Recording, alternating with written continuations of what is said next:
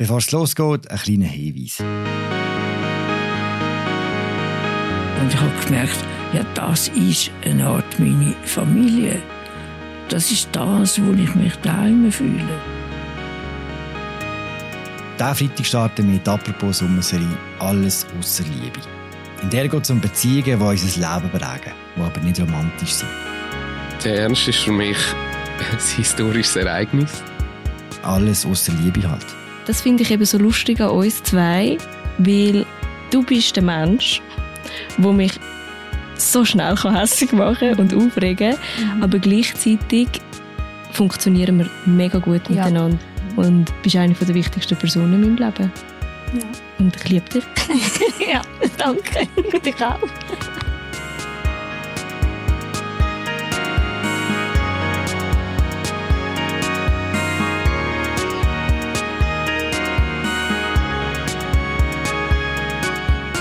Das auch eure Geschichten gehört.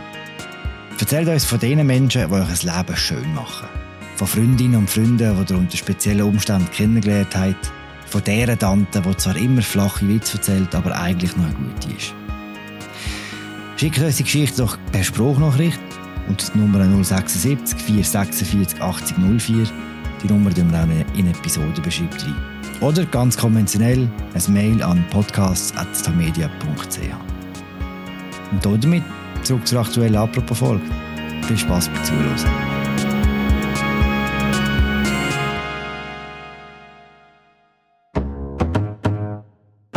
Heute bei Apropos die Taiwan-Krise. Der Streit um Taiwan gilt als einer der gefährlichsten Konfliktherde der Welt. Nun sorgt der überraschende Besuch von US-Parlamentspräsidentin Pelosi für neuen Konfliktstoff.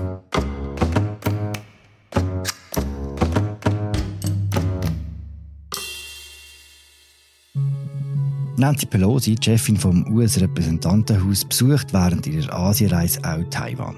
Damit löst sie die schwersten Spannungen zwischen China und den USA seit langer Zeit aus. Was ist der Grund für den grossen Ärger? Warum ist die Taiwan-Frage aktuell so umstritten? Und was könnten die Konsequenzen sein vom Besuch von Nancy Pelosi?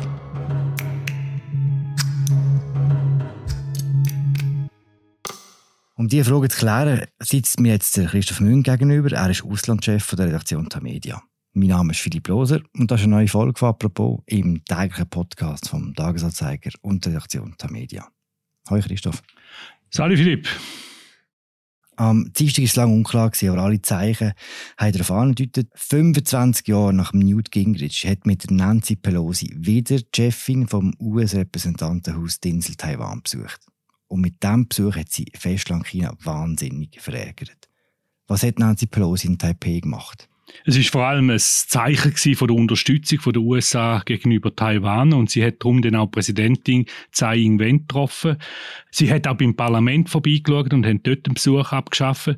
Und vor allem hat sie klar und deutlich gesagt, die USA stehen Zitat immer an der Seite von Taiwan und äh, sie hat damit auch demonstriert, dass die USA ihre Verpflichtungen gegen Taiwan nicht werden aufgeben. Es ist vor allem also ein symbolischer Akt gewesen.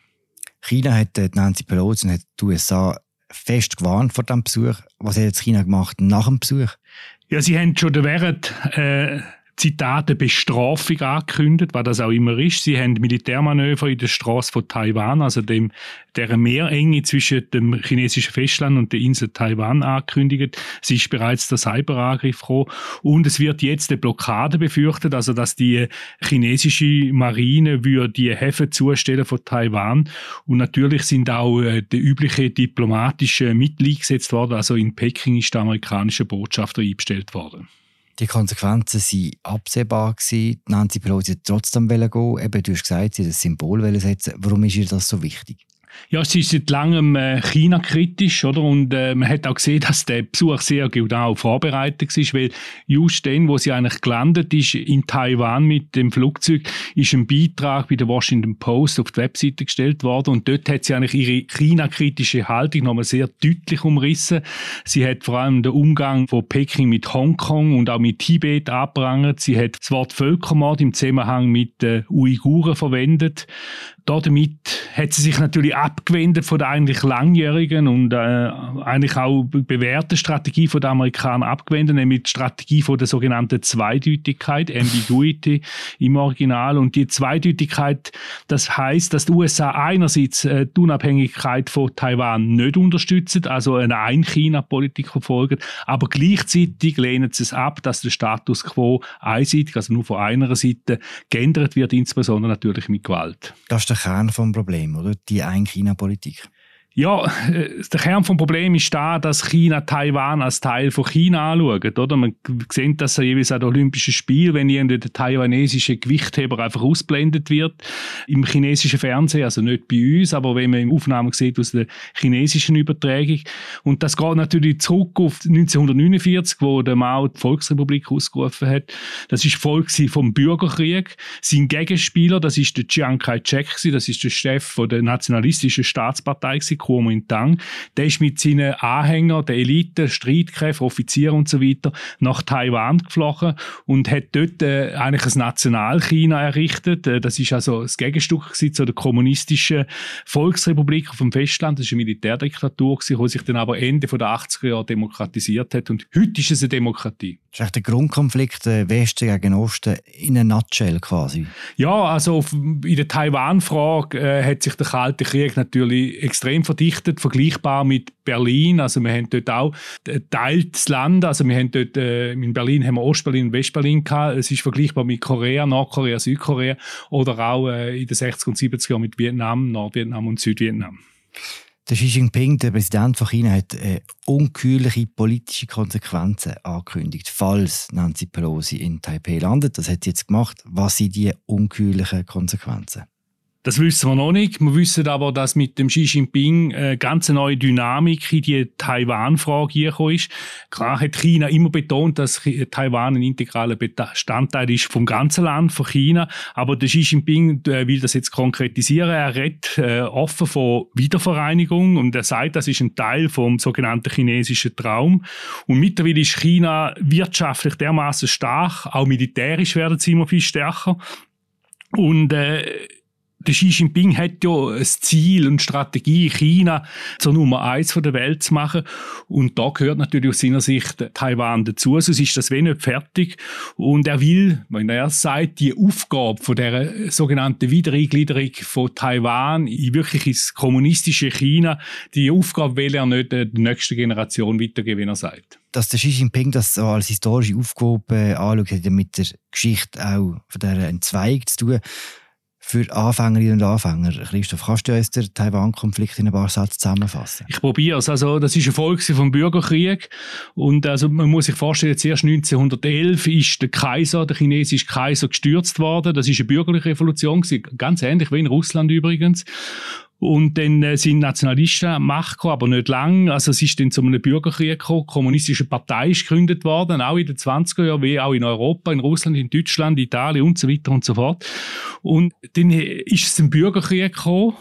Und der Bürgerkrieg ist dann einfach unterbrochen worden, von 1937 bis zum Ende vom Zweiten Weltkrieg, aufgrund von der japanischen Invasion. Dann haben eigentlich die nationalistischen und die kommunistischen Kräfte mehr oder weniger miteinander gegen die japanischen Invasoren gekämpft. Es gibt ja auch die Bilder, wo sich der Mao und der Chiang Kai-shek gegenseitig zuprosten. Man, man vergisst aber, dass das die erste große Front vom Zweiten Weltkrieg war in Asien dort, oder? Ja, und zwar mit Millionen von Verlusten. Also man redet von 20 Millionen toten Chinesen. Es ist umstritten, wie viel das genau sind, aber die Japaner haben extrem gewütet, also auch äh, die Leute verhungern lassen. Also das war ganz ein schlimmer Krieg, der hier aber aus europäischer Perspektive eigentlich sehr weit weg ist und dann am Anfang, wo der Zweite Weltkrieg in Europa losgegangen ist, hat man dann zuerst auf, auf Deutschland natürlich fokussiert. Aber während der Zeit hat dann 1943 ist dann der Mann aufs Tapet getreten, hat Macht übernommen in der kommunistischen Partei und dann prompt ist natürlich nach 1946, nach dem Ende vom Zweiten Weltkrieg, der Bürgerkrieg dann vorgesetzt worden und im 1949 hat der Mao am 1. Oktober in Peking die Volksrepublik ausgerufen und der Chiang Kai-shek hat dann, wie vorher schon erwähnt, müssen nach Taiwan fliegen. Die USA haben nachher das Taiwan unterstützt, oder? Und man hat dann immer Taiwan als das eigentliche China angeschaut, aber das ist dann irgendwann nicht mehr haltbar Gewesen, wo China natürlich äh, fast, fast eine Milliarde Einwohner, eine Atommacht und so weiter und so fort. Also Nixon seine Reise 1972 hat dann die Absurdität beendet. Ab dann ist, ist dann auch China, also das kommunistische China von den USA anerkannt worden. Ist natürlich ein taktischer Move gewesen, um die Sowjetunion, der eigentliche Gegner, auszumanövrieren. Und 1979 haben die USA und China diplomatische Beziehungen aufgenommen. Wir springen Jetzt. Ein Grund, warum der Besuch für so viel Aufsehen sorgt, ist auch der Krieg in der Ukraine. Inwiefern hat der äh, Wladimir Putin die Situation in China und in Taiwan verschärft? Ja, wir haben ja das Bündnis äh, zwischen dem Xi Jinping und dem Putin. Der Putin ist vor dem Einmarsch äh, in die Ukraine ist er ja noch beim seinem chinesischen Kollegen auf Besuch gegangen. Also sie haben sich getroffen auf der Tribüne bei der Eröffnung der Olympischen Spiele und der, der Xi hat äh, den Putin als seinen Freund bezeichnet. Also das ist eine relativ große Ehre für einen ausländischen Staatschef. Und äh, China hat auch den Krieg in der Ukraine nie verurteilt. Sie halten sich da äh, sehr zurück und äh, sie sehen das natürlich als Teil der Krieg, also der russische Krieg die Ukraine als Teil von ihrer Strategie, wo sich gegen den Westen richtet. Sie sehen sich in einem Kampf vor dem System zwischen ihrer Autokratie einerseits und der westlichen Demokratien und sie wollen ja zur Nummer eins werden von der Welt und das sehen sie als Teil von dem. Aber natürlich, der Xi Jinping kann nicht erfreut sein über den Verlauf des Krieges in der Ukraine. Mhm, weil der Putin nicht so gewonnen hat. Eine Befürchtung ist ja, dass der Xi Jinping jetzt mit Taiwan das Gleiche machen könnte wie der äh, Wladimir Putin mit der Ukraine. Wie realistisch ist die Annahme? Ich kann mir vorstellen, dass der Verlauf vom Krieg in der Ukraine eher eine Warnung ist für den Xi Jinping. Natürlich hat sich jetzt die Rhetorik verschärft von China, einerseits im Zusammenhang mit dem Pelosi-Besuch, andererseits hat auch die USA rhetorisch aufgerüstet. Also der Biden hat klar China nicht mehr nur als wirtschaftliche Konkurrent, sondern als strategische Herausforderung deklariert. Und darum haben wir da natürlich einen, einen Konflikt zwischen zwei Atommächten, zwischen zwei Supermächten. Andererseits man kann sich täuschen und man hat sich ja auch beim Putin getäuscht. Man hätte nicht erwartet, dass er wirklich die große Invasion macht gegen die Ukraine. Aber also, es wäre schon hochriskant für China, wo jetzt ohnehin große Probleme hat mit der Pandemie, mit den Folgen der Pandemie, mit der, mit der Wirtschaft, wo jetzt stockt, wo, wo sie nicht mehr richtig können exportieren. Also sie haben eigentlich momentan andere Baustellen, anstatt dass gerade jetzt sollte den Krieg lancieren. Andererseits kann man dagegen argumentieren, dass man genau mit dem Krieg von diesen Problemen ablenken kann. Also von dem her. Aber ich glaube, das Risiko in der Taiwanstraße ist noch deutlich, deutlich größer als in der Ukraine. Rein hypothetisch, was würde passieren, wenn jetzt China wird einmarschieren in Taiwan? Was würde Amerika machen? Äh, das ist sehr offen, das wissen wir nicht. Also wir hätten sicher Gefahr von einem globalen Konflikt, um nicht zu sagen von einem Weltkrieg. Natürlich drohen die Amerikaner mit Massnahmen. Es hat 1995 schon mal so einen Konflikt gegeben, wo die Chinesen Parageten über Taiwan geschossen haben. Dann haben die Amerikaner zwei Flugzeugträger in die Region geschickt. Das ist natürlich eine große Machtdemonstration gewesen. Und dann hat sich das aber wieder deeskaliert. Aber es ist natürlich gefährlich, wenn zwei Atommächte miteinander in so einen Konflikt geraten. Aber es ist eben auch sehr unklar, klar, wie weit das die USA äh, wirklich würden gehen. Ich meine, Taiwan ist kein NATO-Partner, da gibt es nicht eine vergleichbare Bündnispflicht, da gibt es keinen Artikel 5. Es ist ein Teil von der Strategie, die Chinesen im Ungewissen zu lassen.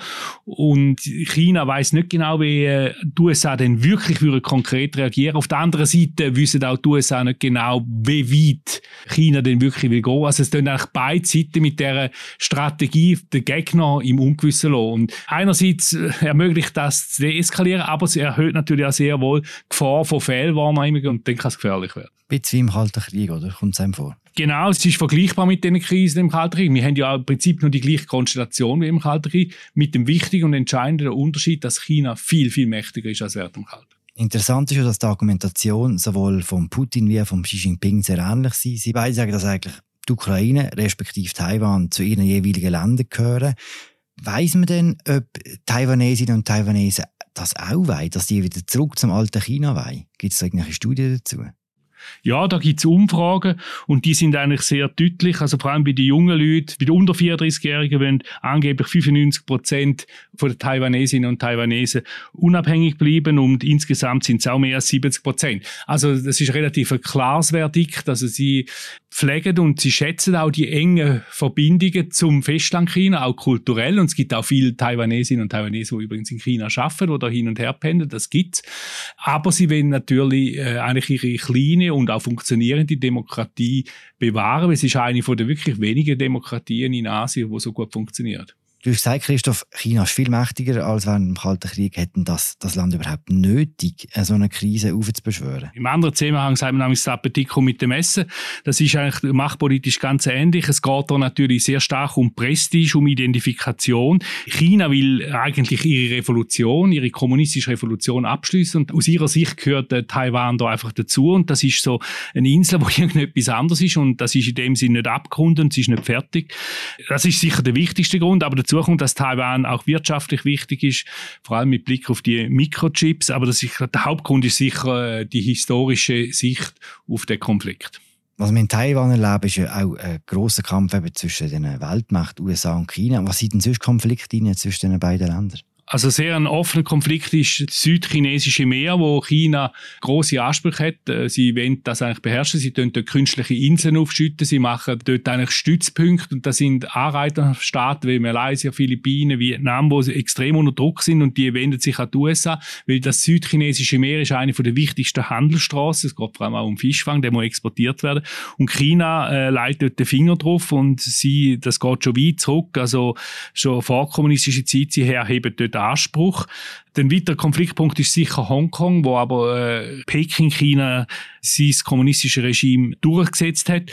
Dazu kommt jetzt neu eigentlich auch der Raum Südpazifik, oder? Man hat jetzt das Sicherheitsabkommen, wo China überraschenderweise mit äh, Salomonen hat können schließen. Da haben sie eigentlich den Westen austrickst, insbesondere Australien. Australien sieht in China auch strategische Bedrohung. Darum auch der Deal mit den Amerikanern, dass sie Atom-U-Boote bekommen. Deine Prognose, wie geht es jetzt mit Taiwan weiter? Sehr unklar. Also zu hoffen wäre, dass es mittelfristig zu einer Deeskalation kommt, dass man auch von der Rhetorik einen Schritt zurückgeht. Das ist durchaus auch im Interesse vom Weißen Haus, oder? Der Joe Biden hat keine große Freude gehabt, dass Nancy Pelosi nach Taiwan geflogen ist. Auf der anderen Seite bin ich sicher, sagen sie auch, ja, das ist ein Statement von amerikanischer Seite, aber nicht gerade von zuoberst, mhm. oder? Nicht gerade vom Chef. Und darum ist es ein bisschen eine weniger große Eskalation. Muss man vorstellen, wenn der Biden dort angeflogen wäre, ist undenkbar denkbar, oder? Also das ist die eine Seite. Aber ich denke, zuerst wird China noch wählen und auch müssen reagieren auf das. Sie haben ja sowas eben, sie haben Bestrafungen angedroht und was auch immer. Wir müssen jetzt schauen, was da passiert. Wie immer bei so fließenden Konflikten, Gefahr von Fehlwahrnehmungen ist extrem groß. Das ist die größte Gefahr, dass man die eine Seite meint, oh, jetzt eskalieren die, jetzt müssen wir gegen eskalieren, dass man sich so urschaukelt. Das klassische Beispiel dafür ist die Kuba-Krise. Das kann immer passieren und das ist eigentlich die große Gefahr von der ganzen Sache. Wie steht eigentlich die Schweiz in dieser Krise? Ja, die Schweiz hat ja China als eines der ersten westlichen Länder anerkannt, schon 1950. Äh, Taiwan wird nicht anerkannt und es gibt ja auch ein Freihandelsabkommen mit China, wo die Schweiz dafür auch in der Kritik steht, weil eben China, gerade was Menschenrechte betrifft, einen sehr einen schlechten Rekord hat. Natürlich äh, wird man sich auch da auf Neutralität berufen. Etwas anderes ist fast nicht möglich. Es ist auch sehr weit weg von der Schweiz. Ich glaube, die Schweiz ist da weniger betroffen, aber die Schweiz muss natürlich das Interesse haben, dass es nicht zu einer Eskalation kommt gerade aus wirtschaftlichen Gründen, sowohl mit China als auch mit Taiwan. Danke für das Gespräch, Christoph. Gern geschehen. Das war sie die aktuelle Folge zum Konflikt zwischen den USA und China, am Beispiel von Taiwan. Die Berichterstattung zu der laufenden Krise findet ihr auf unserer Webseite. Wir hören uns morgen wieder. Danke fürs Zuhören. Ciao zusammen.